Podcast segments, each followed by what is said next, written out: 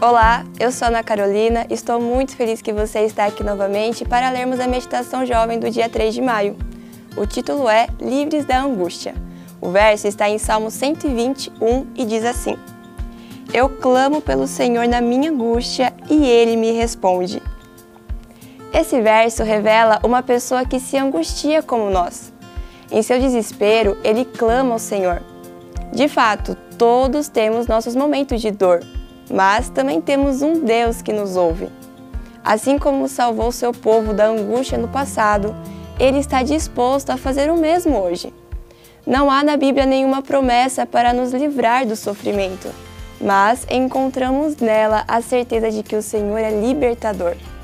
Na sua aflição, clamaram ao Senhor e ele os livrou da tribulação em que se encontravam. Salmo 107, 6. No mundo passamos por grandes provas, mas não devemos desanimar.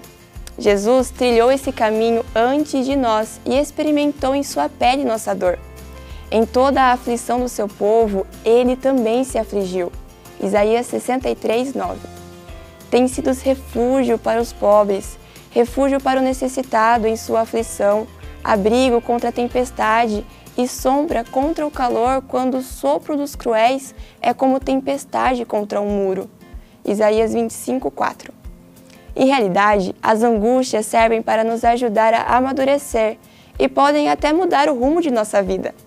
Nesse sentido, o propósito de Deus é que fortaleçamos nossa fé a cada experiência. Não podemos nos render diante dos momentos de prova. Todos sofremos, pois a angústia é um problema essencial da humanidade. Ela é democrática, atinge a todos. O simples fato de vivermos em um mundo de pecado nos insere em um contexto de sofrimento. Embora todas as pessoas passem por momentos de angústia, devemos nos concentrar em Deus e no propósito que Ele tem para a nossa vida. Por isso, quando as crises vierem e a angústia apertar, erga a cabeça e olhe para Jesus. Ele nunca vai desamparar você. O apóstolo Paulo escreveu que nem morte nem vida, nem anjos nem demônios, nem o presente nem o futuro, nem quaisquer poderes, nem altura, nem profundidade, nem qualquer outra coisa na criação será capaz de nos separar do amor de Deus que está em Cristo Jesus, nosso Senhor. Romanos 8, 38, 39. O propósito divino é que tudo contribua para o nosso bem, porque em todas estas coisas somos mais que vencedores por meio daquele que nos amou. Que as palavras desse texto sejam de grande proveito para o seu dia hoje.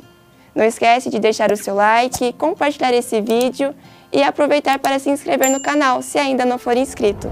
Até amanhã!